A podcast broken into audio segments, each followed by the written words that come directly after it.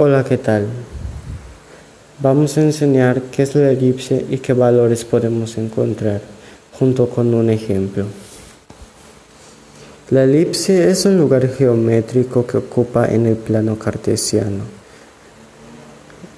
Y para ello se necesita encontrar valores como el vértice, el centro, el foco, el lado recto, extremos, excentricidad lo más importante, que son los parámetros A, B y C.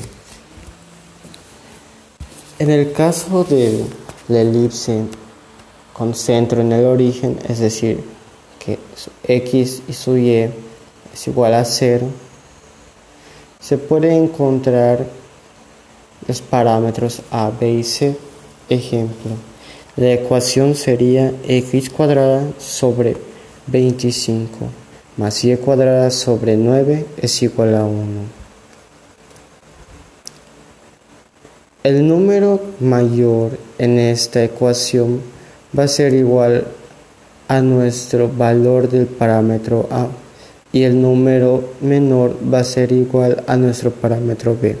En este caso el 25 es el que predominó y le sacamos la raíz cuadrada para saber cuál es el valor de mi parámetro A.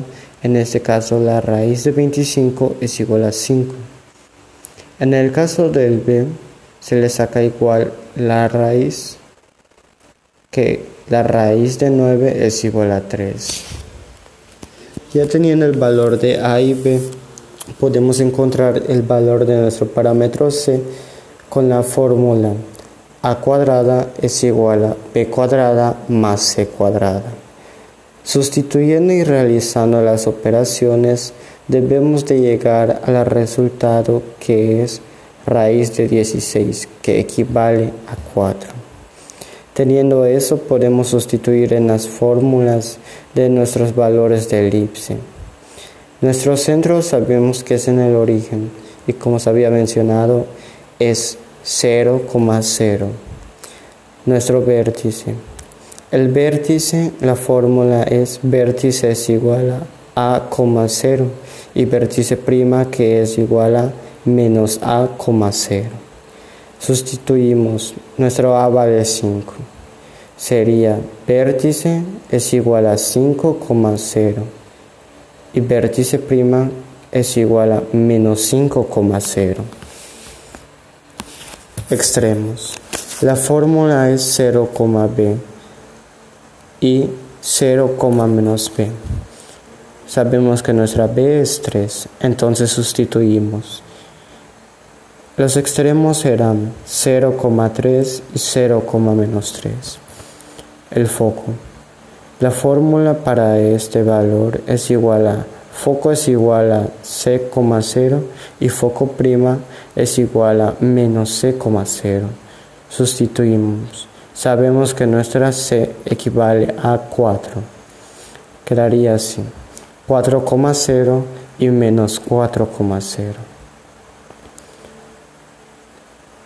Para sacar el lado recto, nuestra fórmula es 2 por b al cuadrado sobre a b equivale a 3 y a equivale a 5, recordando. Entonces sustituimos y nos queda 2 por 3 elevado al cuadrado sobre 5. 3 por 3, o sea, se eleva a la potencia, es igual a 9.